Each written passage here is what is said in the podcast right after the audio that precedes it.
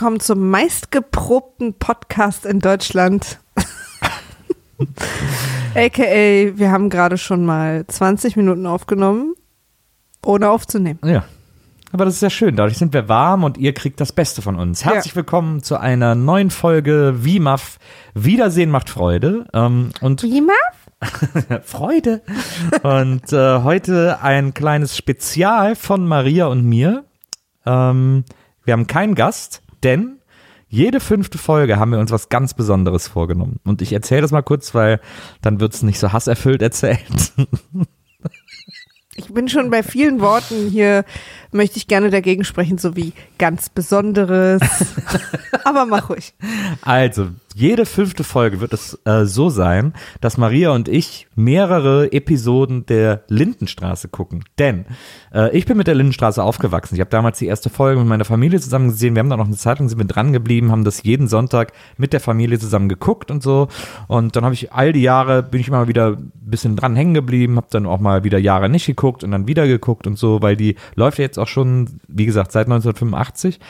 Und, ähm, und ich bin davon überzeugt, dass es eine der besten Serien ist, die es gibt. Ist natürlich auch eine der besten deutschen Serien, aber ich finde es grundsätzlich eine der aufregendsten. Grundsätzlich? Eine, eine der aufregendsten Serien, die es gibt. Maria hingegen hasst eigentlich alle deutschen Produktionen.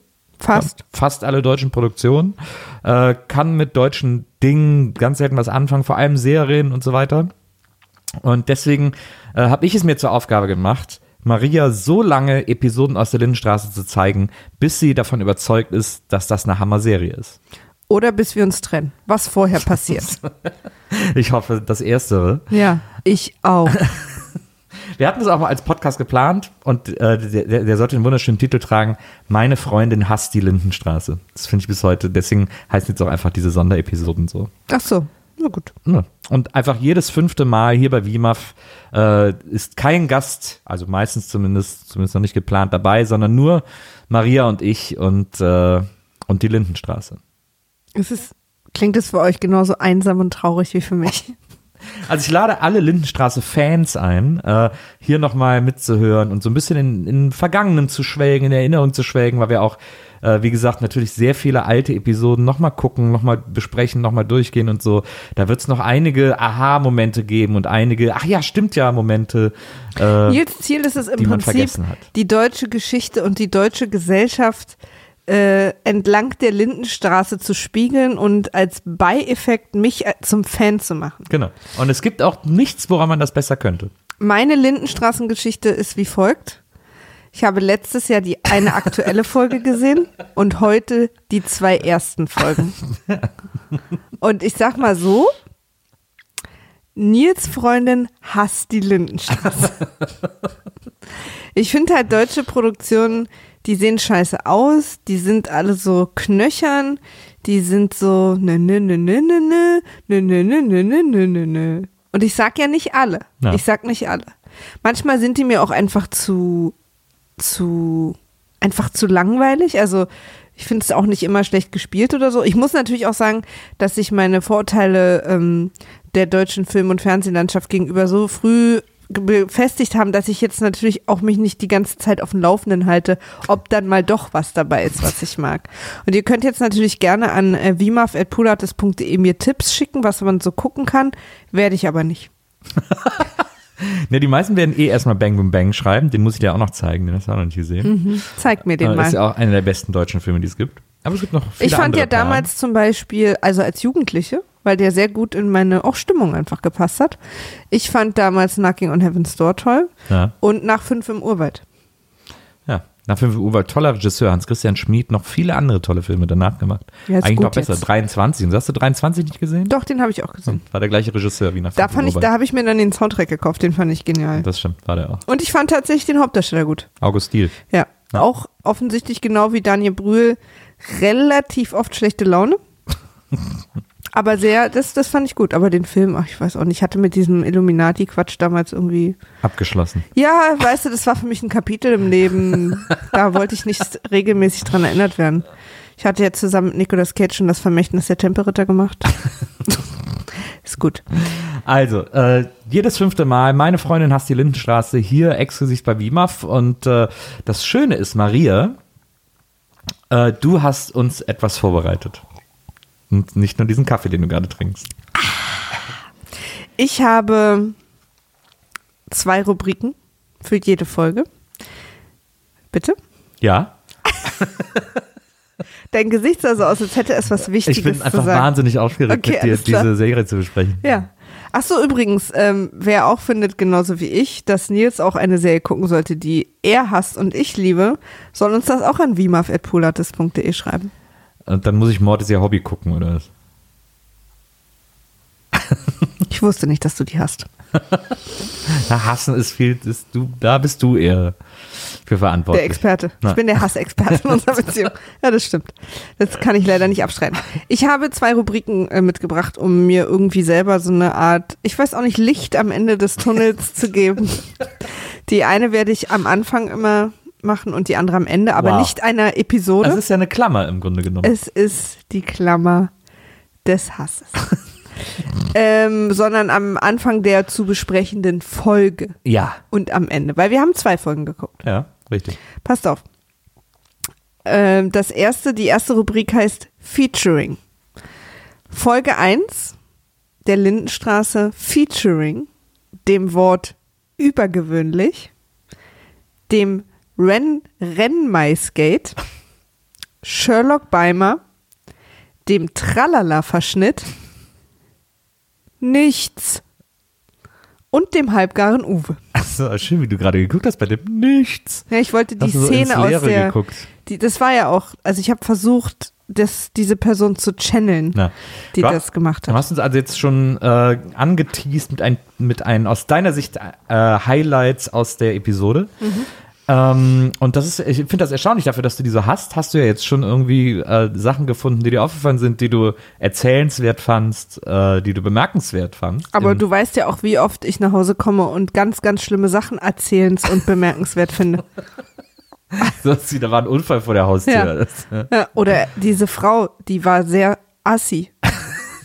assi. Sehr, sehr gutes Beispiel, was Ja, ich hier direkt gutes auf Lager hatte. Ähm, ja gut, äh, also dann äh, gehen wir doch einfach mal direkt in die Folge rein. Die ist ausgestrahlt worden, die allererste Folge Lindenstraße, ausgestrahlt damals ähm, am 8. Dezember 1985. Eine Zeit, in der äh, Fernsehtitel noch keine Angst hatten, einfach mit WordArt gestaltet zu werden. Das war natürlich äh, Schnitt, Schnittplatz State of the Art. Da war ich neun Jahre alt, wenn mich nicht alles täuscht. Muss ich neun gewesen sein, ja genau. 8. Dezember war ja dann schon. Ich war neun. vier. Du warst vier.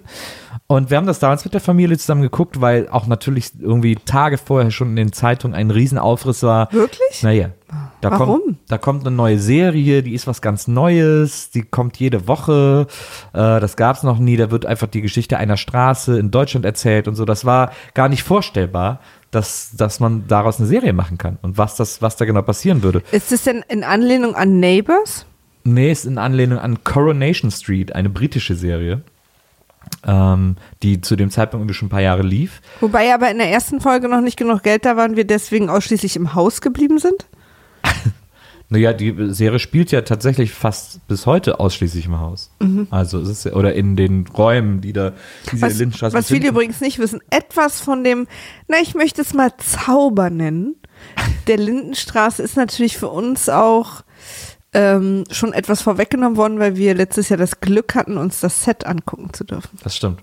Das war für mich ein sehr aufregender Moment. Für dich war es eher so, du kanntest das ja gar nicht, deswegen Ja. warst du dich so, aha. Ich bin einfach also durch ein verschieden Bühnenbild. eingerichtete Wohnungen Ja, gelaufen. Also ich sag mal so, das hätte ich irgendwie bei einer warmen Essensausfahrt hier im Prenzlauer Berg auch einfach mitmachen können. Für mich war das sehr, sehr aufregend. Äh, ich stand im Treppenhaus äh, äh, und vor den Wohnungen der WG und ach, hör auf. Also es war sehr spannend. Ähm, und äh, naja, auf jeden Fall äh, ist die äh, damals gestartet, wie gesagt, 8. Dezember. Und die erste Folge heißt Herzlich Willkommen.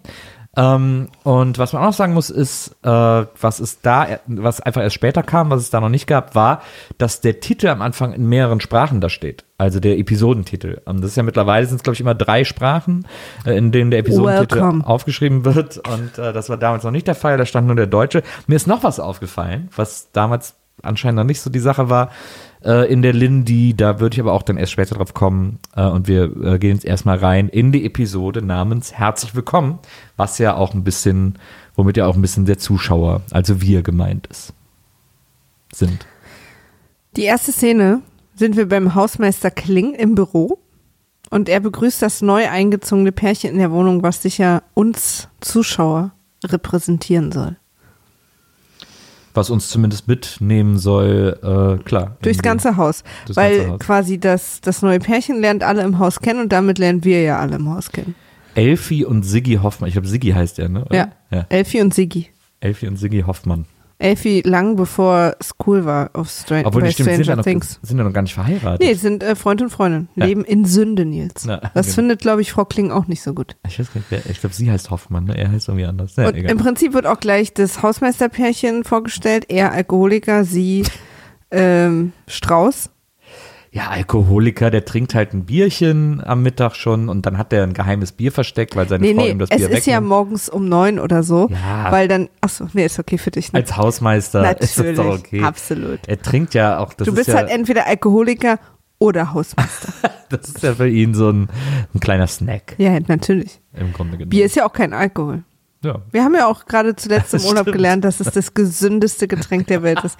Wir waren in einem Museum, in dem die meisten Bierflaschen in Europa, glaube ich, oder sogar der Welt ausgestellt waren. Irgendwie sowas, ja. Und der Typ, der die gesammelt hat, hat uns einen Vortrag gehalten darüber.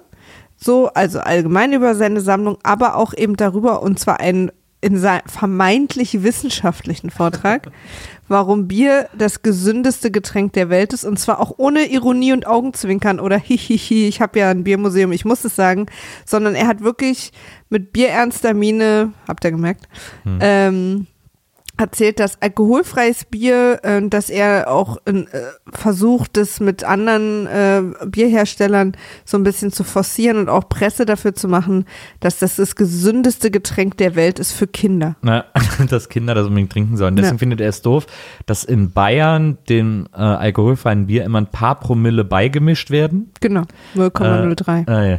Weil, ähm, und dann isotonisch draufsteht. Weil alle haben sich darauf. Nee, egal. Ja. Jetzt schweifen wir wirklich ab. Auf jeden Fall, und wir lernen auch gleich Else Kling kennen, die sich sofort äh, 1a als Stalkerin, unmögliche Person, Moralapostel, doppelmoralisch, äh, AfD-Wählerin äh, sofort uns vorstellt. Und das ist der erste Eindruck, den ich von der Serie hatte. Und äh, das fand ich irgendwie schwierig. Ich fand es doof und mich hat es auch genervt. Wirklich? Ja. Weil ähm, ich nicht verstehe, warum sie mir so als Mittelpunkt der Serie dargestellt wird.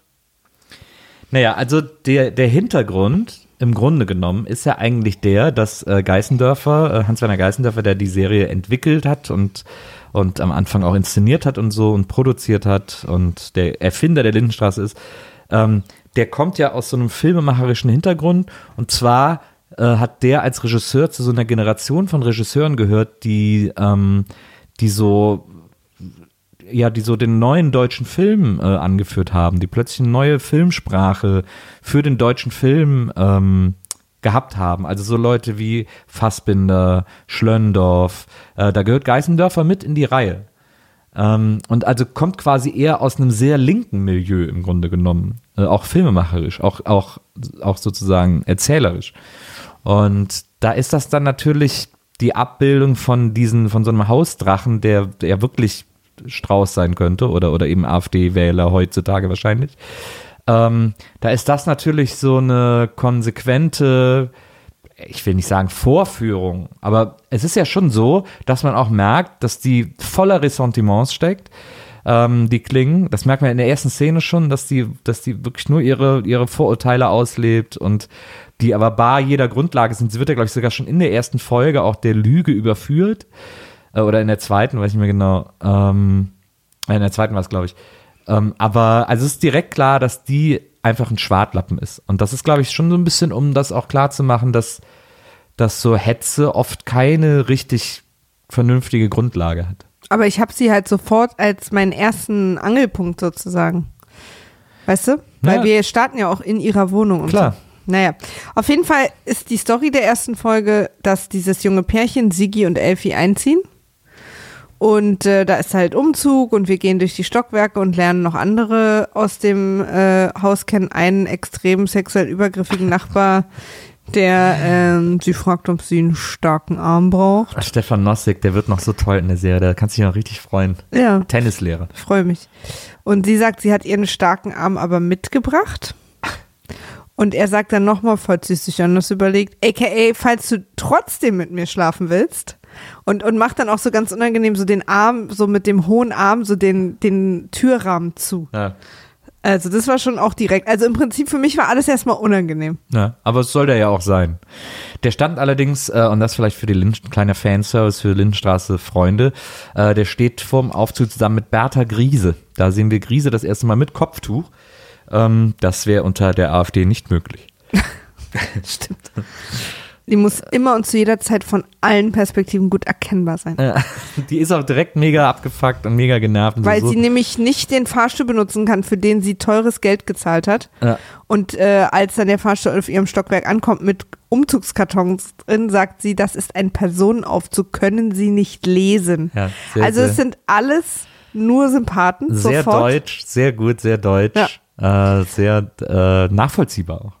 Und das Pärchen, was einzieht, auch super unklar. Er sieht aus wie 40, sie sieht aus wie 20, hat aber eine, eine Korthose mit einem fetzigen jugendlichen Pulli an, aber da drüber so ein 101 Dalmatiner Fellmantel mit Kapuze. Pelzmantel sogar. Pelzmantel. Also es sind äh, sehr viele ver ver verwirrende Emotionen, die da auf mich zukommen. Wir lernen auch direkt, dass er Zollbeamter ist, in der Oberzollinspektion irgendwie arbeitet, halt anscheinend irgend so ein lamer Bürojob. Aber dass er auch nicht packen kann, denn er hat seine Klamotten einfach nur in einem Stapel unterm Arm mitgebracht. Ja, aber sie hat ja wohl das meiste gepackt. Da regt er sich ja später auf, dass sie die Kartons nicht beschriftet hat, Genau. als er was sucht. Aber dann hat sie zu Recht gesagt, du hättest ja auch beim Packen helfen können. Ah, das stimmt. Aber ich fand so gut, wie er die Treppe hochkommt und einfach seine Sachen in der, also einfach ein Riesenstau, als würde er gerade zur Waschmaschine gehen. Ja, das stimmt. Ach, naja. Auf jeden Fall lernen wir dann als nächstes ähm, die Familie Beimer kennen. Ja, wobei, das finde ich noch ganz interessant, das äh, äh, lernt man nämlich direkt äh, am Anfang. Entschuldigung, ich muss hier gerade in meine Notizen gucken, weil ich sonst nämlich immer den Namen äh, falsch sage. Äh, ich hatte es mir aber irgendwo aufgeschrieben, ich weiß nicht mehr wo, weil das ist nämlich so toll. Ähm, direkt am Anfang kriegen wir nämlich nicht nur die äh, Kling erzählt, sondern auch ihre Nachbarin, die heißt, glaube ich, Bessage oder so. Ähm, und das ist so, die so Honig verkauft und die auch den neu eingezogenen ein Gläschen Honig schenkt und so. Die und unten auch im auch so Erdgeschoss Oma. gegenüber von o Else Kling Genau. Gegenüber von Kling wohnt auch eine Oma und das ist so ein bisschen so, wie man das aus Ami-Filmen kennt. Good Cop, Bad Cop wohnt im Erdgeschoss der Lindenstraße, ich weiß immer nicht, welche Hausnummer das ist, äh, wohnt im Erdgeschoss der, äh, des Haupthauses der Lindenstraße Good Oma, Bad Oma. Das ist so Total. geil, so geil gegenübergestellt. Und von der Good Oma, der Mann heißt Yoshi, was ich irgendwie süß fand. Und Ja. Yoshi ist 105 Jahre alt und muss immer noch arbeiten. ja, gehen. als Bestatter Ja. oder am da Friedhof hat, oder so. Äh, da hat diese Rentensache überhaupt nicht gegriffen. Es ist der älteste Mann im deutschen Fernsehen gewesen und der ist in Zeitlupe zur Arbeit Ja, gegangen. aber es heißt ja auch immer, dass der am Friedhof arbeitet, weil dann ist immer nie so klar, ist der da vielleicht irgendwie so eine Art Model oder so, dass er sagt, ja, so sieht das aus, wenn die, wenn ihre, äh, wenn, ihre wenn ihre Liebsten im, im Genau. Sarg liegen oder so. Damit man einfach so ein bisschen so ein Gefühl dafür kriegt. Weil was sie ja auch verkaufen ist, äh, äh, ist Erde, Landerde Ja. aus verschiedenen Umgebungen. Und, da, und das ist interessant, weil da war nämlich, äh, da sieht man irgendwann diese Gläser mit der Landerde, die sie, die die beiden verkaufen. Und auf einem äh, Glas stand Mark Brandenburg. Und die Serie, wir sind ja 85, also wir sind noch vier Jahre vor Mauerfall.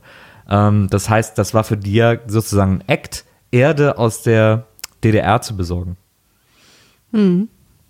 Aber man konnte ja rüber. Man konnte nur nicht in die andere Richtung. Aber war das okay, wenn man Erde mitgenommen hat? Ich ist so, man kennt ja auch immer so diese Geschichten, wenn man in der, wenn man aus der Türkei Steine mitnimmt, äh, kann man am Zoll dafür verhaftet werden. Ihr glaubt gar nicht, wie, wie viele von diesen Geschichten ich auf Lager habe. auf jeden Fall fand ich direkt, ich habe hier, wenn man die richtige Musik reinschneidet, könnte man von Anfang an sehr gut auch eine Horrorserie daraus machen. es wird viel gestarrt. Viele Menschen sehen sehr gruselig aus. Es gibt hier und da den einen, einen oder anderen sexuellen Übergriff. Und dann kommt aber so ein bisschen Harmonie mit der Familie Beimer rein. Ja. Mutter Beimer ja. ist von Anfang an, hat sie eine sehr alte Frisur. Ja. Ich dachte erst, sie wäre die Oma von dem Kleinen. Das, ist, das würde mich tatsächlich interessieren, wie alt sie da war und wie alt sie auch sein sollte. Also sollte sie schon so eine 40-plus-Frau sein? Ja, ich glaube schon, weil ihre älteste ist ja schon, was ist die, 16 oder so? Ja. Also 40 plus ist ja voll okay. Bist du ja auch mit deiner 16-Jährigen. Naja, aber meine Eltern waren jünger, als ich 16 war. Ja? Ja. In der Generation hat man ja schon. Nee, jetzt kann er gar nicht sein. Wann haben sie dich Achso, gekriegt? nee, mit aber 14 meine anderen drei, aber meine anderen Deine drei anderen drei. Eltern. Meine anderen drei Geschwister. Die sind ja Nein, da müssen wir jetzt ja gar nicht ins Detail. Ja, aber, aber was ich meine ist, dass das eine Generation war, die schon früh Kinder bekommen hat. Deswegen ist sie dann für die Zeit schon, wenn sie da 40 plus sein soll, schon relativ alt. Weil Klausi ist ja schon sehr jung. Also der ist ja fünf, Hm. Aber sechs. ihr Mann sieht halt, also Willi Tenner, der wirkt so Hansemann. wesentlich jünger. Willi Tenner. Ich war, ich war froh, dass der nach Alf noch einen guten Job bekommen hat, bevor es für ihn in die Pornoindustrie ging. ist interessant, ne? dass es so in den 80ern gab es mal so ein Zeitfenster, da war das für so Männer, auch wenn die seriös sein wollten, aber vielleicht auch so, einen- so einen leichten, so, so ein bisschen so ihr Nerd, ihr Nerd-Sein so leicht ausleben wollten, äh, war für die das eine Sache, so runde Brillen zu tragen. Ja. Ich glaube, das war so ein bisschen auch eine John Lennon-Anlehnung. Ja, Es ist. Weil das keine ist ja schon eine Generation, die ist ja auch mit, mit Beatles aufgewachsen. Du, er hat ja auch eine Gitarre in der Hand, also. Ja. Ich glaube, das kommt schon da irgendwie so her. Also, die nächste Szene, und jetzt kommen wir zu äh, einem meiner ersten Featurings, ist, ähm, es gab schon verschiedene Situationen, wo, ich sag mal, dramatische Musik der Situation für mich nachgepasst hätte, wie zum Beispiel die, der sexuelle Übergriff am Fahrstuhl Ja. oder die drohende Frau Kling. ja. Ähm, jetzt kommt hier diese dramatische Musik in einem Moment, der es wirklich nicht verdient. In dem, da sagt nämlich Sigi zu Elfi, ich habe mir noch nicht getraut, es dir zu sagen. Aber ich muss heute arbeiten gehen. Ich muss um elf im Zollamt sein. Und dann gucken die sich beide an, als hätte er ihr gerade, weil sie sind ja gerade erst eingezogen ja. als hätte er ihr gerade gesagt, ich muss leider nach Afrika auswandern. Mit einer anderen Frau. Ja. Ja, das ist tatsächlich. Und dann äh, gibt's auch kurze Musiksituationen, sie gucken sich beide an, als wäre was Dramatisches passiert. Nicht so, er hat ihr gerade gesagt, er muss arbeiten. Klar, ist ein bisschen blöd, weil sie heute umziehen, aber der Umzug ist ja fertig. Na, Und er sagt dann sogar noch zu ihr, lass ruhig alles liegen, wir machen dann fertig, wenn ich komme. na, also es geht wirklich nur ums Auspacken Ja. und so Bilder aufhängen und so macht er ja sogar noch. Genau, und dann benimmt er sich aber auch so komisch und ist so beim Anziehen so und, und dann gibt's das, das fantastischsten Dialog, den fantastischen Dialog seit der Filmgeschichte, wo ich so das Gefühl hatte, wir sind schon in Folge 20 und man so versucht irgendwie ein bisschen zu ziehen, weil man nicht so richtig Material hat. Ja. Aber es ist Folge 1 und es geht ein, ein äh, Dialogkreisel los, der im Prinzip so ist, ähm, was ist denn los auf Arbeit? Du benimmst dich so merkwürdig. Ja, ich weiß nicht genau, was los ist. Äh, ähm, äh, aber du musst ja verstehen, dass ich dahin muss. Na, ich verstehe es aber nicht, wenn du mir nicht sagst, was da los ist. Na, ich weiß es ja nicht, aber es ist ja wohl klar, dass ich dahin muss. Ja, ich finde es ja auch klar, aber nur wenn du es mir. Also das hörte gar nicht auf. Das stimmt. Das war aber, glaube ich, eine relativ akkurate Darstellung äh, von Gesprächen in deutschen Beziehungen. Ja, das kann Also, sein. Auf jeden Fall hat er dann nämlich gesagt, ich werde übergewöhnlich stark beobachtet. Das ist vielleicht nicht so typisch, dieser Satz. Aber so dieses, dass man sich im Kreis dreht und irgendwie die ganze Zeit es nur hin und her geht, obwohl beide die ganze Zeit dasselbe sagen. Das ist wahrscheinlich typischer und wahrscheinlich viel bewusster geschrieben, als einem das vorkommt. Ähm, das finde ich ja zum Beispiel schon genial. Ähm, und äh, sowieso, also das auch, äh, äh, also ich meine, das ist tatsächlich mega übertrieben, dass sie da so ein, so ein Terz macht, weil sie jetzt alleine auspacken muss. Ähm, das ist Aber auch, dass er so ein Herz macht, ich habe es dir tagelang nicht getraut zu sagen. ja, ja. Das ist so ein bisschen weird und dann sucht er irgendwie seine Hose und so. Und Dann wird so eine Spannung aufgebaut, weil er die nicht findet. dann sucht er in Kartons. Wer packt denn auch seine Klamotten in Kartons? Ja, und vor allen Dingen, wo findet sie es dann natürlich da, wo er es einfach in diesem großen Stapel, den Ja. er vorhin hat. Egal. Ja. Das ist jetzt auch wirklich zu detailliert. Auf jeden Fall dann nochmal Familie Beimer. Klausi, glaube ich, ist krank. Ich, ganz kurz eine technische Sache. Da gibt es dann eine Abblende von dieser Szene in, zu den Beimers, die gerade irgendwie weihnachtliche Hausmusik machen. Kommt viel später, aber gut. Da, achso, wirklich? Das habe ich jetzt schon hier stehen. Na gut. Äh, ne, soll ich, äh, ich, ich fahr kurz fort. Weil da Das war doch ein Spaß. Wir müssen ja auch gar nicht so chronologisch Das sein. stimmt. Da gibt es auf jeden Fall so eine Schwarzblende äh, und dann kommen wir zur Heimmusik äh, von den Beimers. Und eigentlich ist so eine Schwarzblende ja immer dann, wenn die Sendung unterbrochen wird, also Werbung oder so. Werbung war aber damals gar keine Sache. Äh, und deswegen überlege ich die ganze Zeit, ähm, ob die Sendung damals unterbrochen wurde. Und ich bin nicht mehr sicher. Ich meine, mich erinnern zu können, dass es immer so, eine, so ein Unterbrechungsfenster gab von so fünf Minuten für die Goldene Eins oder, oder ein Platz an der Sonne, irgendwie die Fernsehlotterie, dass das in der Mitte der Lindenstraße war als Unterbrechung. Aber ich bin nicht mehr hundertprozentig sicher, ob die Sendung äh, nicht doch durchlief und das immer erst danach war. Aber ich meine, dass da irgend sowas gewesen wäre. Deswegen war da nämlich dann ähm, äh, so im, nach zwei Dritteln eine Schwarzblende und wieder eine Auf äh, ein Schnitt.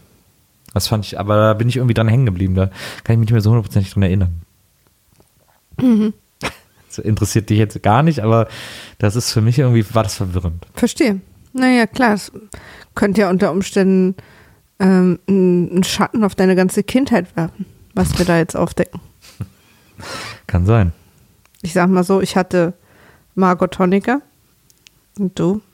Ja, ein, die Fernsehlotterie, ein Platz an der Sonne, hat ja immer damit geworben, dass sie nur 5 Mark kostet. Ein Los kostet 5 Mark. Und deswegen habe ich als Kind immer gedacht, wenn man sich das 5-Mark-Stück, den Heiermann, äh, genau anguckt, da ist die 5 in so einem, in einem rechteckigen Fenster mit so abgerundeten Ecken. Und ich dachte immer, dass das ein Fernseher sein soll, weil dieses Geld für die Fernsehlotterie, also ich dachte, dass sich das Geldstück auf die Fernsehlotterie bezieht. Verstehe. Und die deswegen da so einen Fernseher auf das Geldstück geprägt haben, damit man direkt weiß, dass das der Einsatz für die Fernsehlotterie ist. So habe ich das äh, als Kind immer mir vorgestellt. Und nun sind wir hier, Nils, um dir das Leben zu erklären. Das ist der Mann, dem sie vertrauen wollen, wenn es um Serien geht. So, äh, jetzt kommen wir mal zu dir. Du wolltest was anderes erzählen mit den Beimers. Klausi ist krank. Klausi ist krank, der Arzt kommt nach Hause. Ist das im Westen eine Sache gewesen? Du kannst auch heute noch den Arzt zu dir nach Hause rufen. Klar, wenn das Kind Masern hat, wenn das Kind super ansteckend ist, kannst du den Arzt nach Hause rufen. Aha. Ist nicht in meiner Lebensrealität vorgekommen. Ähm, genau, Klausi ist krank. Das war halt noch davor, aber ist ja Wurst. Und ähm, wir lernen die Familie Beimer so ein bisschen besser kennen. Frau Beimer, Willi Tenner. Äh, ein, sag ich mal, 16-jähriges Kind, ein vielleicht 13-jährigen Jungen Benny, und einen kleinen Jungen. Klausi und die die 16-jährige ist Marion. Genau. Und äh, die sind am Weihnachtsabend am Musizieren. Nö, nicht Weihnachtsabend, also Adventszeit. Ach so, Adventszeit. Ja. Okay. Es wird musiziert und ähm, Benny sagt, dass sie doch das Geld für die Cellostunden sparen sollen und ihm lieber eine Stereoanlage kaufen sollen, damit äh, ein ordentlicher Sound mal gespielt werden kann und nicht dieser Tralala-Verschnitt. und Tralala ist ja schon schlimm genug, Ah. aber noch Verschnitt davon. Das wissen wir vom Koks, dass Verschnitt nie eine gute Sache ist. Was vor allem deswegen eine schöne Szene ist, weil Christian Kamann, den ja auch alle aus Bang Boom Bang äh, dann noch kennen, ähm, weil der äh, ist ja ähm, äh, Benny Beimer, äh, der das erzählt mit dem Cello und man hört ihm da noch so seinen kölschen Einschlag an äh, in der Stimme und das ist natürlich für eine Serie, die in München spielt und gerade eine Münchner Familie abbilden soll, äh, ein bisschen skurril bis irgendwie ganz niedlich. Es ist ja auch eigentlich skurril, dass die Serie, die in München spielen soll, mit Münchner Menschen und Münchner Realität und bayerischer Realität äh, in Köln gedreht wird. Später gab es ja Marienhof, diese Serie, die so auf so einem Hof in Köln gespielt hat, die wurde in München produziert. Ja, das, das finde ich auch nur fair. Absolut. Dann äh, ist Frau Beimer unten im Hausflur und findet Mäuse in einem. Kling. Frau Kling, Entschuldigung. Ja. Und findet Mäuse in einem Käfig. Ja. Und daraus entsteht das, und ich möchte hier den fantastische, das fantastische Bayerisch auch nochmal reinbringen, das Rennmaisgate. Ja.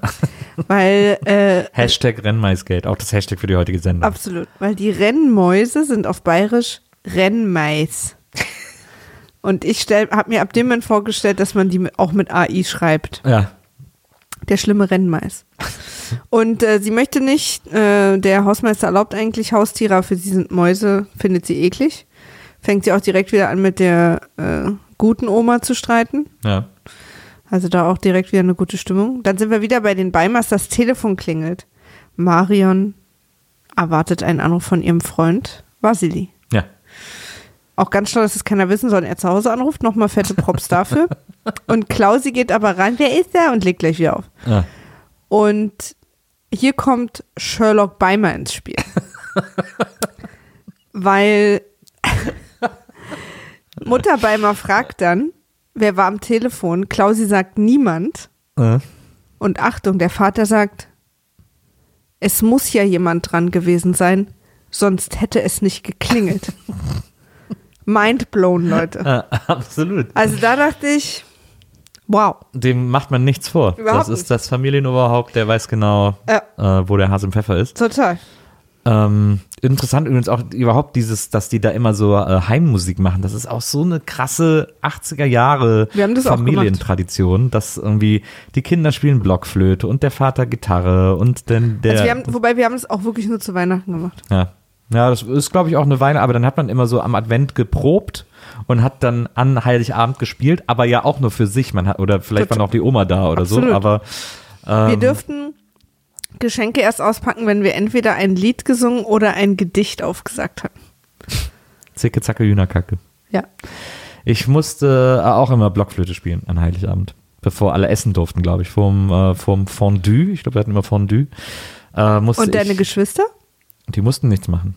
Cool. Aber ich musste, und dann später hat dann immer noch mein Vater auf der Trompete was gespielt, weil er als Kind im CVJM zwei Monate Trompetenunterricht hatte. Ja, Und das rechtfertigt ja. hat er dann an Heiligabend immer Trompete gespielt und äh, immer so, dass wir alle wahnsinnig großen Spaß daran hatten. Und dann sind wir immer alle, ich bin in Wesseling aufgewachsen, noch äh, zum Rathausplatz gefahren in der Innenstadt, weil da nachts um elf oder so immer noch so eine Trompeten, ein, ein Trompetenquintett vom Dach des Rathauses äh, Weihnachtslieder gespielt hat und sich dann ganz Wesseling da getroffen hat auf dem Platz. Verstehe. Zurück in die Lindenstraße. Ja. Marion geht aus. Und äh, Mama und Papa beimal liegen im Bett. Und Mama macht sich Sorgen, weil es ist Viertel nach zwölf. Ja. Und das Kind ist noch nicht zu Hause, sollte um zehn zu Hause sein. Na, Und dann hören sie sie aber zum Glück an der Tür. ja. Und Willi Tenner steht auf und sagt so, Mäuschen, jetzt kann sie sich aber richtig frisch machen. Und dann der große Cliffhanger der ersten Sendung. Marion ist im Flur, dreht sich um und hat ein blutverschmiertes Gesicht. ja. Die sieht wirklich aus, als wenn sie fünfmal vor die Wand gelaufen wäre. Also wirklich so, Wenn sie, und auch ihre Sachen sind irgendwie ganz dreckig und kaputt und so. Also da scheint ein, ein schlimmer Unfall passiert worden zu sein. wahnsinnig guter Cliffhanger. Sehr guter Cliffhanger. Sehr aufregend. Und wir kommen in die zweite Folge. Und, Aber- Äh, ja? Vorher noch mein Lieblingszitat, die Ah, ja. zweite Rubrik. Ja. Mein Lieblingszitat in dieser Folge war: Der Anschein trügt, aber der Geldschein nie. Wer sagt das denn nochmal? Das sagt äh, der Typ vom Umzugsunternehmen, nachdem Ah, ja. er Trinkgeld bekommen hat. Das stimmt. Stimmt, Weil er war überrascht, dass das Trinkgeld so hoch war und sagt: Der Anschein trügt, aber der Geldschein nie. für mich auch nach der ersten Folge noch äh, wahnsinnig überraschend, das äh, Pärchen Hoffmann, äh, also äh, beziehungsweise das unverheiratete Pärchen, äh, Siggi und Elfi, hatte ich gar nicht, an die konnte ich mich gar nicht mehr erinnern. Die hatte ich überhaupt nicht mehr aber auf dem Schirm. kam dann wieder, oder was? Nö, nö, bis jetzt eigentlich, also so leise erinnere ich mich dran, aber so, die können nicht so lange jetzt äh, in Zukunft dabei sein, weil die sind keine super prägnante äh, Erinnerung. Danke für den Spoiler. Aber, aber das sind, glaube ich, jetzt, ich glaube, wir haben auch alle aufgezählt, die wir in der Folge jetzt kennengelernt haben aus dem Haus. Ja. Da müssen, müssen eigentlich alle dabei gewesen sein. Waren auch alle dabei. Toller Cliffhanger. Dann kommen wir zu Folge 2, Featuring. Jetzt kommt wieder deine Rubrik Featuring. Die Schmale mit dem Mickey Maus Gesicht. Wutspülen. Die Gewesene. Hausflurjogging. Menschenkenntnis. Und Weizenschrot. Hört sich gut an. Äh, ein Eins habe ich davon auf jeden Fall auch als, äh, als, als Notiz, als Begriff äh, notiert. Und wie ich dich kenne, war es Wutspülen. Ja, Ja. absolut. ähm, Na ja, gut, erstmal, los geht's. Wir können erstmal, den, äh, die Folge heißt äh, Hausarrest. Stimmt. Äh, die Folge heißt Was Hausarrest. sich natürlich direkt auf den Cliffhanger der ersten Folge bezieht. genau. Denn, Und da äh, war ich übrigens enttäuscht, weil für mich wurde der Cliffhanger gar nicht richtig aufgelöst. Äh, naja, Also weißt du, ich hätte mir jetzt gewünscht, dass es jetzt weitergeht, dass, dass die Eltern sich mega Sorgen machen, weil sie offensichtlich also erstmal irgendwie in einen Unfall geraten ist und sie das dann erklärt, was passiert ist. Ja, und das ist wahrscheinlich das Interessante. Das war ja jetzt die erst zweite Folge, die auch überhaupt jemals Ja, ja. ausgestrahlt wurde. Und wir, da, wir landen halt direkt irgendwie, wo, wo sie schon mit Pflaster und wo sie sich schon wieder streiten. Genau. Da mussten die Leute dann auch dran gewöhnt werden, dass wir jetzt, erz- wir erzählen jetzt genau eine Woche später. Natürlich haben die in der Zwischenzeit schon mit der Ach geschimpft. so, das soll eine Woche später genau, dann es ist sein. immer eine Woche später. Aber das heißt, dass man ja die Cliffhanger nie so richtig auflöst. Das heißt, Genau. dass wir nie diese Auflösung kriegen, dass wir jetzt wissen, weil das ist doch der Cliffhanger. Wie geht's in dieser Situation weiter? Nicht wie, wie geht's eine Woche später weiter? Das ist eben genau das Aufregende, dass wir nicht die Situation weitererzählt bekommen, sondern dass Maria, bleib bei uns. Bleib bei uns, Maria. Also ähm, ich habe jetzt gerade mein Mikrofon weggeschlagen, weil ich bin, also ich weiß nicht, wow.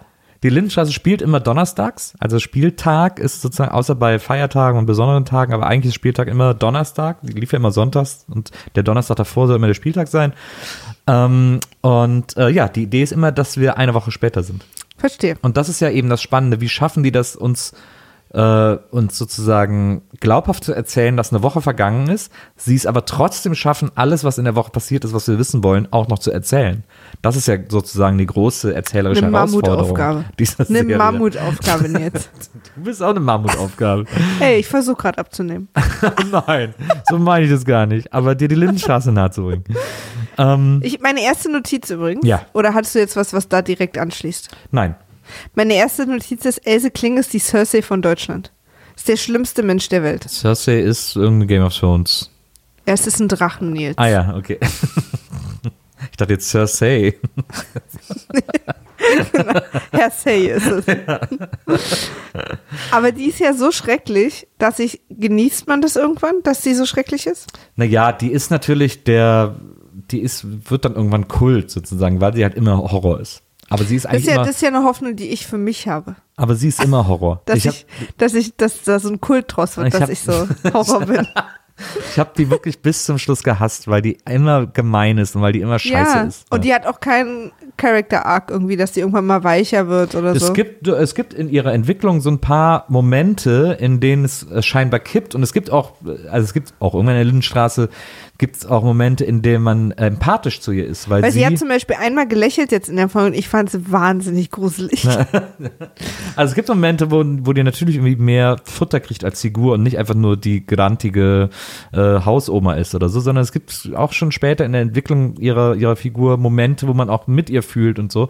Aber äh, immer wenn man dann denkt, so, ach, jetzt habe ich sie schon ein bisschen gern, dann wird sie wieder zu dieser grantigen äh, AfD. Frau. Bratze. Okay. Und äh, aber ja, das aber die ist halt natürlich irgendwann durch ihr Schimpfen wahnsinnig Kult geworden. Also es ist eine Woche später, die blutüberströmte Marion hat nur noch ein Pflaster auf der Stirn und schreibt Briefe an Vasili. Und hat Hausarrest. Na, muss irgendwie jedes Mal direkt sofort nach der Schule nach Hause kommen und so und äh, wie Teenager so sind, macht das, äh, kommentiert das in der ihr eigenen Art, indem sie es irgendwie mit dem Militär vergleicht und sagt, jawohl, bin 11.30 Uhr aus der Schule gegangen, bin jetzt wieder da und so, weil sie es einfach natürlich ungerecht Trete findet. zum Hausarrest an. Genau, weil sie es natürlich ungerecht findet, Hausarrest zu bekommen. Ähm, und äh, die Eltern sagen natürlich, jetzt sei nicht so, das hast du dir selber eingebrockt. Klausi hat nebenher einen Malwettbewerb gewonnen, Stimmt. den, von dem niemand in der Familie wusste, dass er daran teilgenommen hat, was ich extrem merkwürdig finde. Ähm, und er möchte das Bild der Familie auch nicht zeigen. Und wie sich rausstellt, weil er seine Mutter sehr dick gemalt hat. Ja. und ähm, das offensichtlich wusste. Aber was ich viel cooler finde, ist, dass sie am Armbrottisch darüber reden und er sagt, nee, ich will euch das Bild nicht zeigen und in dem Moment kommt Marion ins Wohnzimmer mit dem Bild in der Hand, hat offensichtlich seit einer Woche, weil sie sagt dann auch, ich habe das Bild seit einer Woche. Echt? Sagt Ja, sie seit einer sagt Woche? sie. Hat sie wohl im Flur gelauert auf diesen Moment, wo sie so reinkommen kann. Weil Klausi hat nämlich einen Wettbewerb der Sparkasse gewonnen äh, und es geht um ein Plakatmotiv zum Tag des Sparens. Thema meine Familie. Genau.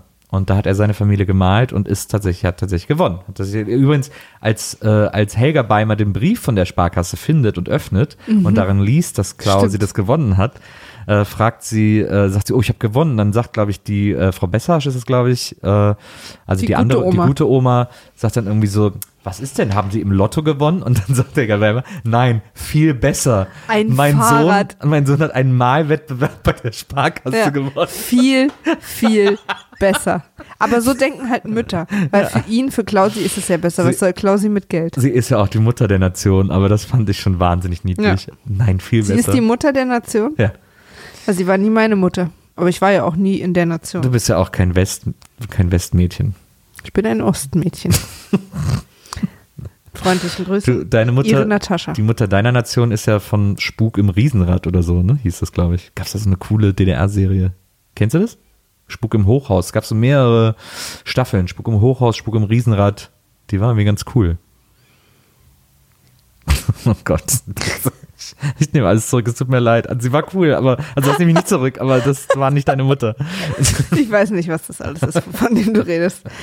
Ähm, aber denn, ähm, dann haben wir plötzlich klingelt an der Tür und es steht ein Polizist davor. Ja. Bei den Beimers. Ja.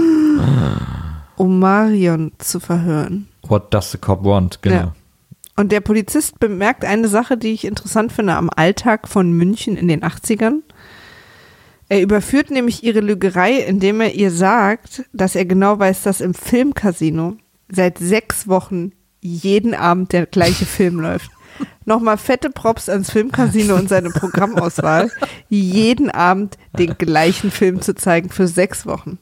Die haben, glaube ich, jetzt zu. Vor allem weiß der auch, dass der Film 99 Minuten lang ist. Ja. Marion versucht sich nämlich. Vor allen Dingen äh, beginnt der Film auch 20.15 Uhr. ja, also auch die, gute Kinozeit. Die, die Idee war, also Marion war ja mit Vasili unterwegs, darf das aber keinem sagen, hat er sie auch in Briefen, bittet er sie darum, Marion, bitte sag das keinem und so. Warum Weil- nicht? Ja, für ihn ist es anscheinend irgendwie gefährlich, da in irgendwas verwickelt zu sein, so.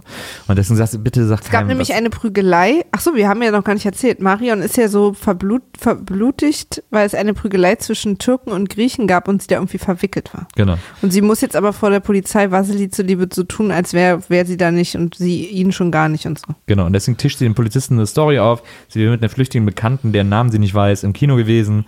Äh, und das wäre so lang gegangen, dann wären sie danach spaziert und dann wäre sie nach Hause gekommen irgendwie. Was sagt sie eigentlich, wieso sie da so zurichtet war? Dass ähm, sie irgendwie gestolpert ist und in dieses, in diese Prügelei reingefallen ja, ist und dann aus Versehen eine abbekommen hat und als sie wieder weg wollte, hat einer der Türken an ihrer Jacke gezogen. Ja, sehr gute Story. Ähm, und dann sagt Glauben ihr übrigens alle im Raum. Ihre Eltern so auf der Couch. What? und dann, äh, und deswegen wird sie dann äh, von der Polizei verhört, ähm, oder von diesem Polizisten bei sich zu Hause. Ähm, und, äh, und da, da sagt sie nämlich dann, äh, ja, ich war in einem Film, der hat Überlänge, deswegen war ich erst zu spät wieder, wieder zu Hause. Und dann sagt der Polizist nämlich diese, na, ich weiß, aber im Filmcasino läuft seit sechs Wochen der gleiche Film. Und es wird auch nie gesagt, welcher Film übrigens. Ja, das hätte Äh, mich mal interessiert. würde- hätte mich Müssen auch eigentlich mal gucken, was 85 äh, im Oktober Ja. gerade so in den Charts war. Ja. Nee, Dezember. Dezember. Ja. Äh, wahrscheinlich irgendein Didi-Film. Ich glaube, früher liefen im Dezember immer die Didi-Filme. Wahrscheinlich läuft er seit Oh sechs Wochen äh, Didi, der Doppelgänger. Palim, Palim. äh, gehen wir in eine andere Wohnung. Siggi und Elfi. Ja, die Story geht natürlich auch weiter. Hm. Also, es kommt eine junge, hübsche Frau ins Haus, Ja. direkt von Else Kling abgefangen. Äh, will Sigi den vermeintlich auf Arbeit vergessenen Schlüssel hinterherbringen, ist wohl eine Arbeitskollegin, worauf Else Kling ihr aber einen Strich durch die Rechnung macht, ihr den Schlüssel abnimmt und sagt, naja, das, seine Freundin ist ja vielleicht da, woraufhin die Frau große Augen kriegt, woraufhin wir erfahren, irgendwas stimmt hier nicht. Ja, aber vor allem Mit auch. Sigi und den Frauen. Aber wieso will sie denn, also auch dieses, ich möchte ihnen den Schlüssel in die Wohnung bringen, also wenn er ja gar nicht da ist. Also es macht gar keinen Nee, Sinn, überhaupt diese nicht. Aber nichts macht Sinn in dieser Serie. Naja, nee, also, ja, das nein, nein. nicht. Nein, jetzt, nein, das. Also jetzt mal ganz ehrlich, warum hat Marion, also erstens, welches sechsjährige Kind macht bei einem Sparkassenmalwettbewerb mit, ohne dass irgendwer in der Familie das Das hätte mitbekommt? auch ich sein können. Ach, so ein Bullshit. Zweitens, Weil du gibst es ja mit den Eltern ab. Nee, und aber es kann doch- guck ja mal, überhaupt es kann erst ja sein, dass es so ein. Sommerfest Meinst gibt. du, er hat gibt so ein- irgendwie als Sechsjähriger an seinem Sparkassen ähm, rumgeblättert? Nein, es gibt so ein Straßenfest im Sommer zum Beispiel. Aber da sind doch auch deine Da ist dann auch Eltern Einstand dabei. von der Sparkasse, aber dann wird der Junge da hingesetzt, damit er da malt und dann gehen die Eltern währenddessen eine Bratwurst essen, der Junge malt ein Bild und gibt das dann einfach Aber ab es ist ja Dezember. Da sitzt niemand Ja, aber- draußen. na, Meinst aber- du, sie haben so aber- lange gebraucht, das auszuwerten? Ja, da ist es ja schon gedruckt und gewählt und so. Da ist ja schon Zeit vergangen. hat die dazwischen. Sparkasse sich mal richtig in der Projektgruppe ein halbes Jahr also, Zeit genommen. Nee, das, ich halte das nicht für unrealistisch. So, und die Werbung nächste dauert immer. unrealistische Sache ist, dass Marion das Bild hat seit einer Woche. Erstens, woher und warum hat nur Hat sie sie das? ihr gesagt, die Hat sie gesagt? Sparkassenkassiererin hat ihr das gegeben. Okay, aber sie hat es seit einer Woche in ihrem Zimmer behalten. Ja, vielleicht wegen dem Einfach. Hausarrest hat Ja, sie das, wollte sie natürlich. das, wollte sie das so als, als Punch Die äh, große behalten. Bilderbestrafung von 2000, nee, von 1985. naja, also jedenfalls, genau, dass diese Schlüsselsache macht keinen Sinn. Dann nimmt Else Kling ihr den Schlüssel ab und äh, bricht natürlich in die Wohnung ein von Sigi und Elfi, Ja. um die Mäuse zu vergiften, was ich echt hart fand. Das stimmt. Das war echt krass. Also sie ist da mit einer Flasche, mit einer kleinen Flasche, wo so ein Totenkopf drauf ist Ja. und ist quasi drauf und dran, die Haustiere von den beiden einfach zu töten. Da sehen wir, was Else Kling für ein Evil Character ist. Ja, voll evil. Na. Und aber auch so evil, dass ich dachte, ich will das nicht unterstützen, indem ich es gucke. Aber es ist doch gut, dass die so ultra evil ist. Ich find das ist doch- ganz- doch, ich weiß ist auch nicht, direkt, ist doch direkt für Spannung gesorgt.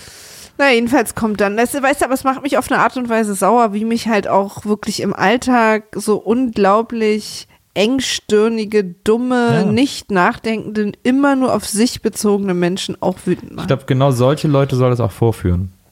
Diese Figur. Aber es macht mich ja nur wütend. Ich will ja nicht, Ja, aber es ist ja, also es macht mir keinen Spaß. dich macht ja auch ein. Böser in einem Film wütend. Also darum geht's Nee, ja. Cersei zum Beispiel macht mich nicht so wütend, weil das so eine Fantasy-Welt ist. Das ist die Lindenstraße ja halt auch. sa- Die Lindenstraße ist auch eine Fantasy-Welt. So viel, so viele Dinge passieren nie im gleichen Haus. Es ist nur komprimierte Realitäten jetzt. Ich habe auch ein Bild von uns beiden beim Sparkassenwettbewerb eingeschickt und hab's dir nicht gesagt. Ich habe seit einer Woche unter meinem Kopfkissen. Das ist ja besser als ein Lottogewinn. Wir haben Segway gewonnen. Ähm, jedenfalls in dem Moment, wo sie die Mäuse vergiften will, kommt Elfi nach Hause. Ja. Ähm, und Frau Beimer macht einen auf, ja, ich wollte nur Frau mal hier. Kling. Frau Kling, entschuldige, jetzt Ja. sei doch nicht so böse. Ich guck ich das muss hier. da- ich ich habe die doch jetzt erst kennengelernt. Ja, aber Frau Beimer ist doch die Gute, ist doch unsere Mutter. ich dachte immer, dass Frau Beimer die alte Frau im Hausflur ist. Aber das ist halt Frau Kling. Ja, ja. Ich will, aber deswegen fällt es mir jetzt halt schwer. Okay. Jedenfalls Frau Kling. Tut dann so, als würde sie irgendwie. Die, ich weiß auch gar nicht, ob wir das immer alles so nacherzählen müssen. Nö, alle, aber da tut sie, als würde sie das Fenster aufmachen. Ja, ich bin in ihre Wohnung gegangen, um das Fenster aufzumachen. Genau. Wir lernen auf jeden Fall, dass, ähm, dass Frau Kling echt evil ist. Und dann, und dann sät sie den Samen Zwie- der Zwietracht. Indem in sie erzählt, Elfi. dass ein anderes Mäuschen da war und die, und zwar die Schmane mit dem Mickey Maus Gesicht. Und dann wissen die beiden sofort, wer gemeint Ja. ist. Das was ich super finde. Und dann kommt Siggi nach Hause und da haben wir das berühmte, dann wird erstmal angefangen zu stritten, Ja. äh, zu stritten, zu streiten. streiten. Und dann ähm, geht Elf in die Küche, um Wut zu spülen. Na, sie ist. Dann geht sie aber eine Tasse später ins Wohnzimmer, um Wut fernzusehen. Ja, genau. Sie macht wahnsinnig viele Wutsachen Ja. äh, und macht die auch alle wahnsinnig Genau, wütend. weil sie Sigi unterstellt, dass er sich hat in die andere Abteilung zurückversetzen lassen, wo seine Ex ist, weil da noch was läuft. Genau. Das war nämlich seine Ex. Und, da muss ich sagen, habe ich ein gewisses Muster bei Sigi festgestellt. Denn äh, wir lernen die Ex ja kurz kennen und wir lernen auch, dass sie Elvira heißt. Und Sigis jetzige Frau heißt Elfi.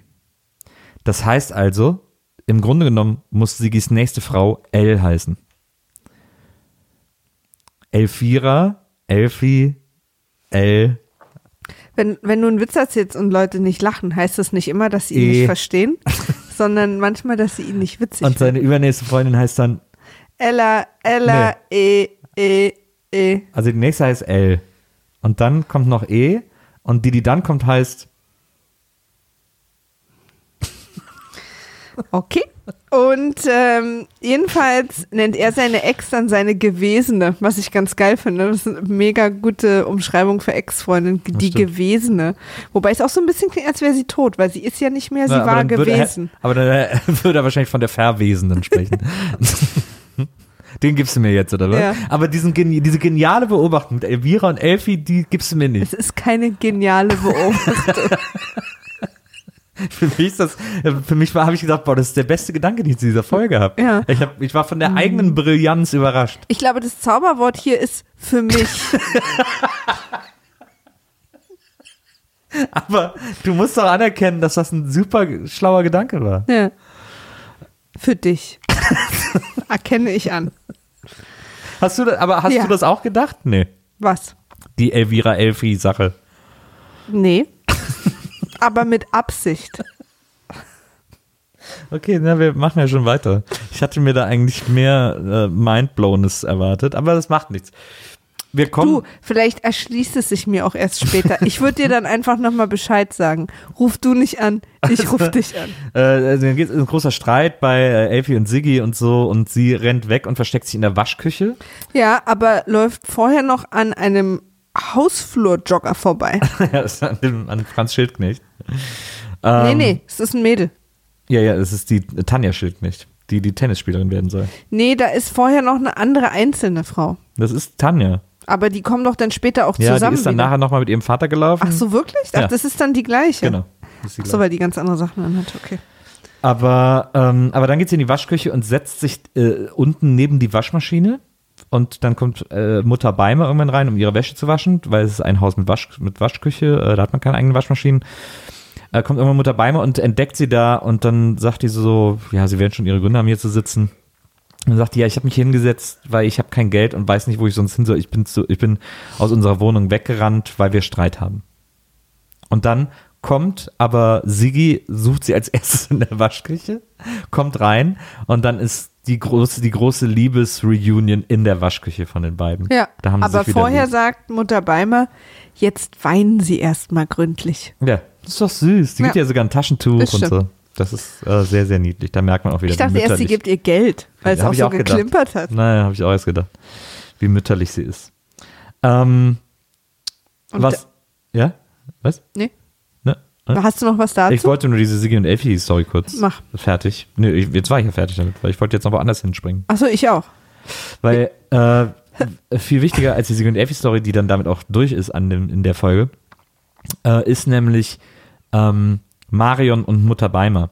Weil Marion äh, ist bei ihrem Zimmer, Hausarrest, und Mutter Beimer kommt und versucht ihr so ein bisschen ins Gewissen zu reden und zu sagen, Marion, du musst verstehen, äh, also du machst jetzt hier die ganze Zeit zu und so, das ist irgendwie auch nicht cool, das ist ja auch nicht Hausarrest, sondern du sollst ja auch so ein bisschen über das nachdenken, vielleicht was du falsch gemacht hast und so.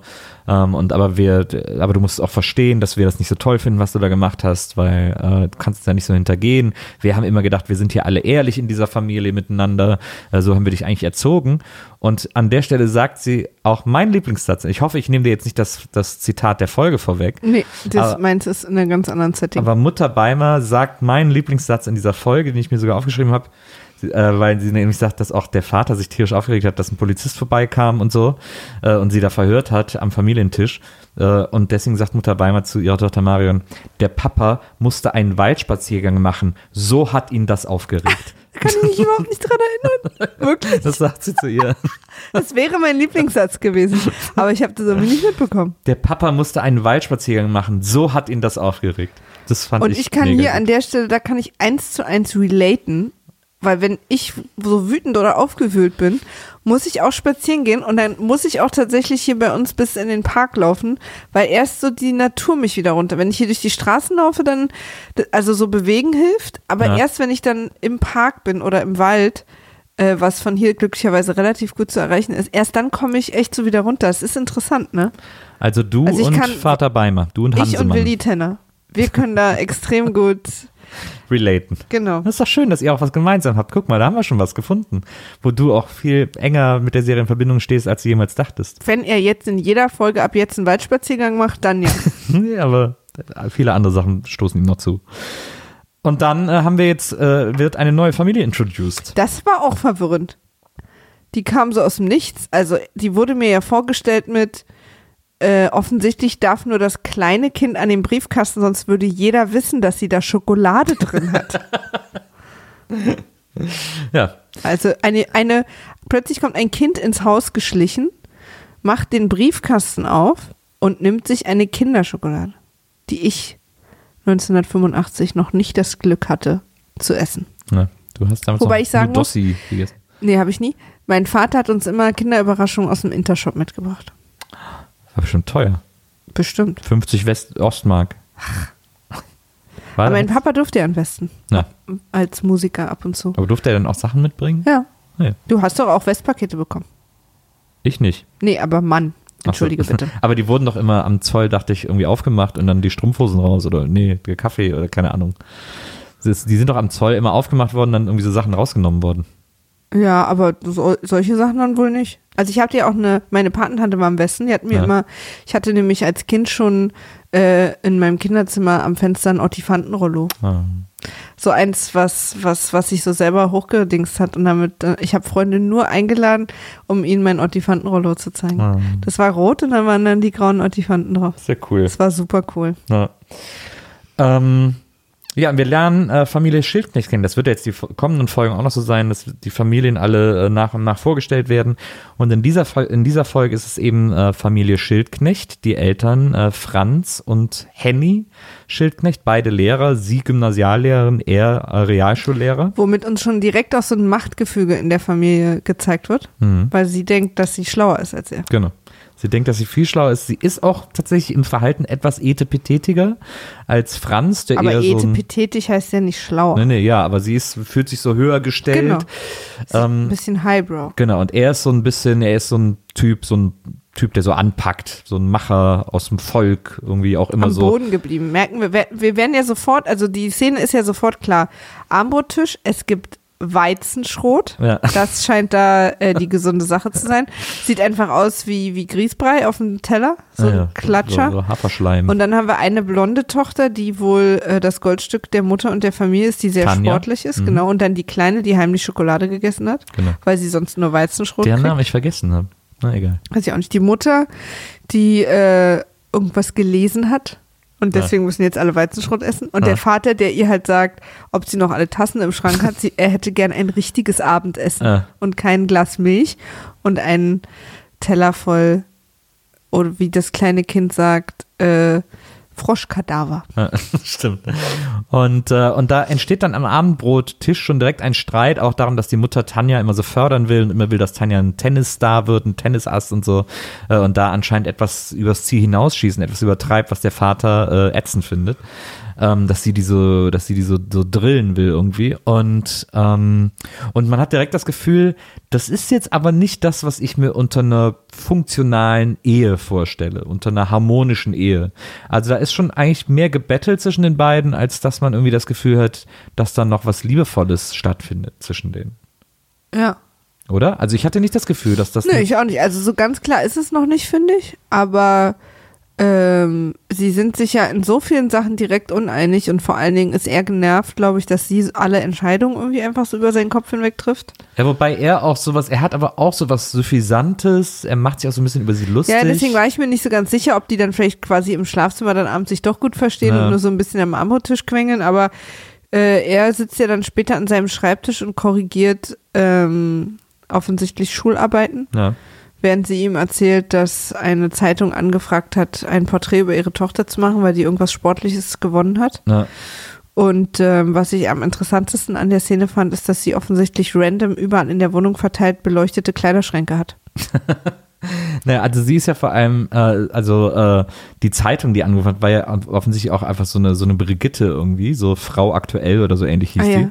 Äh, was er natürlich schon gleich fünfmal scheiße findet. Ähm, und, äh, und dass auch sie dann da plötzlich so Feuer und Flamme ist, nur weil sie da sieht, dass ihre Tochter zum Star werden könnte durch diese Geschichte. Und es geht dann darum, dass die, die wollen die Familie so als Hintergrund für die Geschichte haben. Und da sagt er natürlich, fuck off, ich stelle mich dafür auf gar keinen Fall zur Verfügung.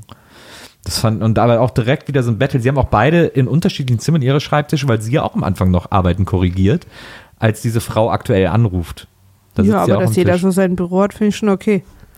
Ja, aber die. Gerade als Lehrer. Aber so groß kann die Wohnung eigentlich gar nicht sein, weil die haben zwei Kinder, zwei Büros. Die müssen auch noch im Wohnzimmer schlafen. Das ist ja. Ach naja, vielleicht sitzt, sitzt sie ja im Schlafzimmer. Oder vielleicht sitzt er im Schlafzimmer, weil da waren ja ihre Kleider. das stimmt. Und vielleicht sitzt sie im Wohnzimmer. Ich finde es auch gut, dass die Frau aktuell ruft an. Abends, äh, sowieso erstmal super seriös, dass so Absolut. ein, so ein Journalist irgendwann äh, spät abends anruft und sagt, wir möchten gerne eine Story über ihre Tochter machen, Ja, ja. mit ihrer Familie als Hintergrund. Ähm, das fand ich schon mal äh, bemerkenswert. Und, äh, und dann macht sie ja mit ihr aus, okay, machen wir am 19. Ja, das ist ein guter Termin. Ist jetzt, wenn die letzte 17 Folge. Uhr. Genau, am 19. und 17 Uhr. Wenn wir jetzt annehmen, dass wir vom Dezember sprechen, dann war die letzte Folge ja, wenn die am 8. ausgestrahlt wurde, 7., 6., 5., am 4. Das heißt, wir sind jetzt sieben Tage später. Das heißt, wir sind am 11., am 19. sind wir also in einer, ein, ein bisschen mehr als eine Woche, dass sie, dass die Mutter dann abends aufspringt, obwohl sie gerade auch am Arbeiten war und Arbeiten korrigiert hat, äh, und sofort am Schrank guckt, was sie anziehen soll. Ja. Aber es ist nur eine Übersprungshandlung jetzt, Ja. weil sie Ist so es. aufgeregt ist. Ist es. Ja. Da ist auf jeden Fall, und jetzt kommt aber das eigentlich Überraschende, das fand ich tatsächlich überraschend, äh, dass sie sagt, ja, die kommt dann, und er sagt, wenn die kommt, dann schmeiße ich sie raus. Wenn die Reporterin kommt, schmeiße ich sie raus, sagt der Vater. Und dann sagt die Mutter, na, das wollen wir mal sehen. Und das ist der Cliffhanger der Folge. Das fand ich ein überraschend. Da auch tatsächlich für mich aber ein guter Cliffhanger, weil da kann ich gut aussteigen, weil mich gar nicht interessiert, wie es hier weitergeht. Ja, es ist tatsächlich für. Ich muss ehrlich sagen, das blutige Kind Ja. hat mich interessiert. ja. Aber dass die, der beleuchtete Kleiderschrank kann ohne mich weitergehen. Es ist tatsächlich in Cliffhanger-Terms relativ schwach auf der Brust. Also zu sagen, hu, hu, wird er die Reporterin wirklich rauswerfen nächste Woche? Ja. Das ist eigentlich fast so ein bisschen uninteressant, weil soll er doch, ist doch scheißegal. Auf jeden Fall haben wir hier auch in dieser Familie mein Lieblingszitat, was diesmal in einem Kontext gesehen werden muss. Ich habe also zwei Sätze. Die äh, Eltern streiten am Armbrottisch über, wie, wie sie unterschiedlich Fakten verstehen. Er sagt, dem ist nicht so. Und sie sagt, wie ist dem denn dann?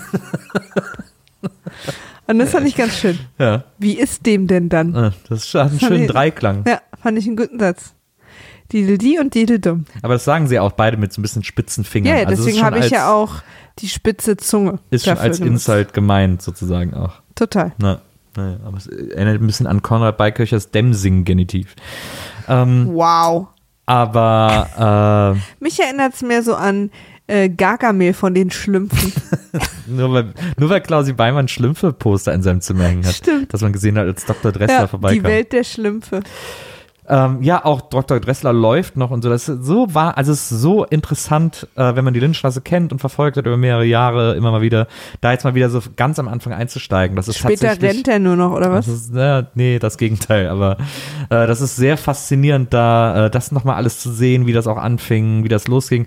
Und ich finde, äh, um jetzt einfach auch mal so ein bisschen fazitmäßig äh, über das, was wir heute gesehen haben, zu sprechen, äh, in seiner Gänze.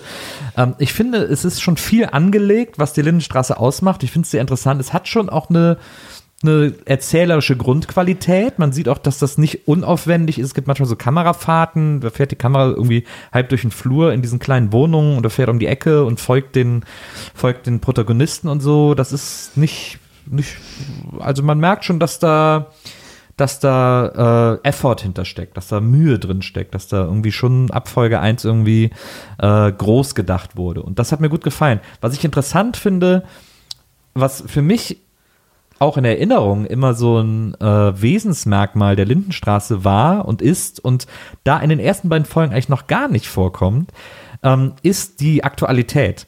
Ähm, die Lindenstraße ist immer dafür bekannt, dass die aktuelle Dinge aufgreift und auch sei es nur, dass sie im Radio laufen oder dass sich jemand kurz darüber unterhält, was irgendwie letzte Woche passiert ist oder so, dass man immer das Gefühl hat, das ist wirklich letzten Donnerstag passiert, äh, weil irgendwas aufgegriffen wird aus den Nachrichten, aus der Politik, wie auch immer. Ähm, und das ist auch immer eine große Spezialität der Lindenstraße gewesen und auch immer was Besonderes. Und das war da noch gar nicht. Da gibt es gar keinen aktuellen Bezug zur Zeit, ähm, wo irgendwas erwähnt wird, was gerade passiert ist oder so, sondern äh, auch in den Nachrichten nicht, dass man es im Radio hört oder sonst was. Das ist sehr im Grunde genommen zeitlos äh, erzählt, was da passiert.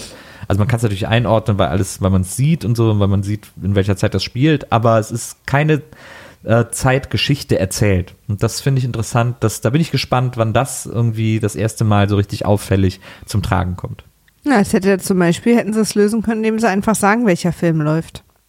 Ja, genau. Seit sechs Wochen. Genau, zum Beispiel. das hätte mich auch wahnsinnig interessiert. In der Film wie Palette? Filmdose? Nee, keine Ahnung. Filmcasino. Filmcasino, genau. Filmcasino. In der Filmpalette.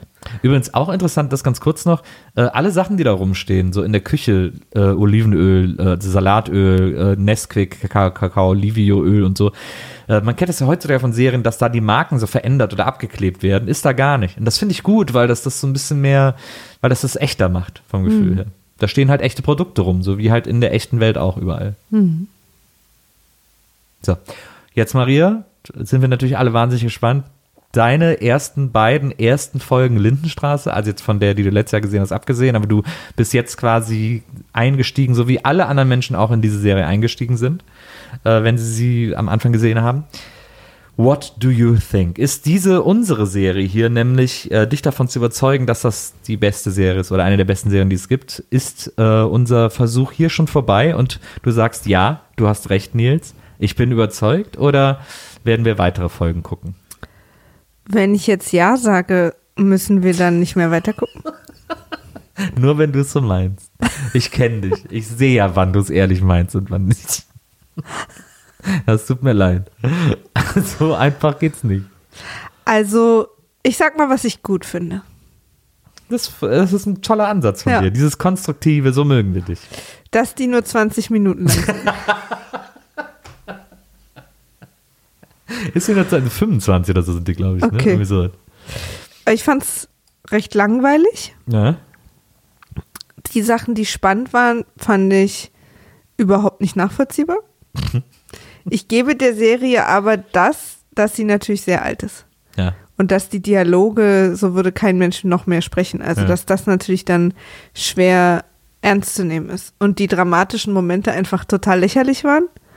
Dafür aber wahnsinnig viel Rassismus und merkwürdige Sachen da so drüber hängen. ähm, und auch so alte Moralvorstellungen, wie man Kinder erzieht und Ja. wie es so zu sein hat. Also, ich, ist, ist für mich bis jetzt äh, konservativstes Haus der Welt die Serie ja. weil ich ja auch, ich weiß nicht, die Beimers sollen ja auch wahrscheinlich die Guten sein, aber so mit diesem komischen da zusammensitzen in dieser spießigen Atmosphäre und musizieren und so, da kriege ich halt auch, da wird mir auch ganz blümeron. Ähm, von daher äh, gucken wir mal. Also ich glaube, bei den Beimers geht es schon darum, dass sie natürlich auch diese Spießer darstellen, die wirklich die durchschnittsdeutsche Familie. Ähm, und dass da jetzt schon von Anfang an erzählt wird, dass da eben in dieser Fassade, die gerade so eine Mutter Beimer nach außen immer aufrecht hält, auch so Risse entstehen, sehr leicht, wie zum Ja, Beispiel was- durch Mario. Was es jetzt für mich ist, ist, ist ein Blick in die Wohnzimmer von mir fremden Deutschen in den 80er Jahren. genau. Und das ist ja, wa- warum soll mich das denn interessieren? Naja, das wollte, Was genau halt- das wollte es sein. Was halt passieren kann, ist, dass mich irgendwann, das kann ich jetzt aber noch nicht absehen, irgendwann die Charaktere und ihre Entwicklung und Geschichten anfangen zu interessieren. Das kann natürlich sein. Aber diese beiden ersten Folgen, also waren jetzt nicht unbedingt langweilig, weil sie schön kurz waren und auch verblüffend. Und außerdem war es wahnsinnig niedlich zu beobachten, dass du den Bildschirm so anguckst wie mich. Sehr verliebt. ähm, ja, aber ja, nee, es finde ich keine gute Serie. Also bleiben Sie dran, liebe Zuhörer, äh, wenn es wieder heißt, meine Freundin hasst die Lindenstraße. Aber bis dahin kommen ja äh, vier äh, andere Folgen WIMAF mit ganz wundervollen Gästen, in denen wir mit unseren Gästen zusammen Filme gucken äh, und danach besprechen. Und äh, ja, in fünf Wochen gucken wir beide dann wieder ein paar Folgen Lindenstraße zusammen. Yay! Wie gucken wir eigentlich weiter? Wissen wir das schon? Ne, ich weiß, ich bin noch nicht ganz sicher. Ich entsch Okay. muss entscheiden, wie es weitergeht. Ob wir, äh, ich finde, man könnte am Anfang schon noch chronologisch bleiben, eine Zeit lang. Ja. Ich glaube, so die ersten zehn Folgen, einfach damit wir einen Einstieg haben, Tolle Idee. damit wir so ein bisschen in die Charaktere kommen und dann kann man, glaube ich, ein bisschen freier die Folgen auswählen. Verstehe. Na, darauf können wir uns ja dann alle freuen. Bis dahin wünsche ich euch, äh, was ihr euch wünscht. Ein Fahrrad. Das ist ja besser als ein Lottogewinn. Danke fürs Zuhören und äh, ja, äh, hört auch nächstes Mal wieder zu hier bei Wiedersehen macht Freude. Hinterlasst uns gerne eine iTunes-Bewertung. Oh ja, Ähm, da würden wir uns echt drüber Da freuen. würden wir uns tatsächlich drüber freuen. Und wenn ihr uns sonst was zu sagen habt, könnt ihr gerne via Twitter äh, mit uns Kontakt aufnehmen. Ähm, Ed war weg. at Wimaf war weg, weil Wimaf eben tatsächlich weg war. Äh, deswegen heißen wir at Wimaf war weg. Ähm, und da äh, treten wir gerne mit euch in Kontakt und sagt gerne allen, dass es diesen Podcast gibt, wenn er euch gefallen hat. Ja, Wir freuen uns und ich freue mich äh, auf dich wieder nächste Woche, Marianne. ich mich auf dich. Bis Cool. bald. Bis dann. Tschüss.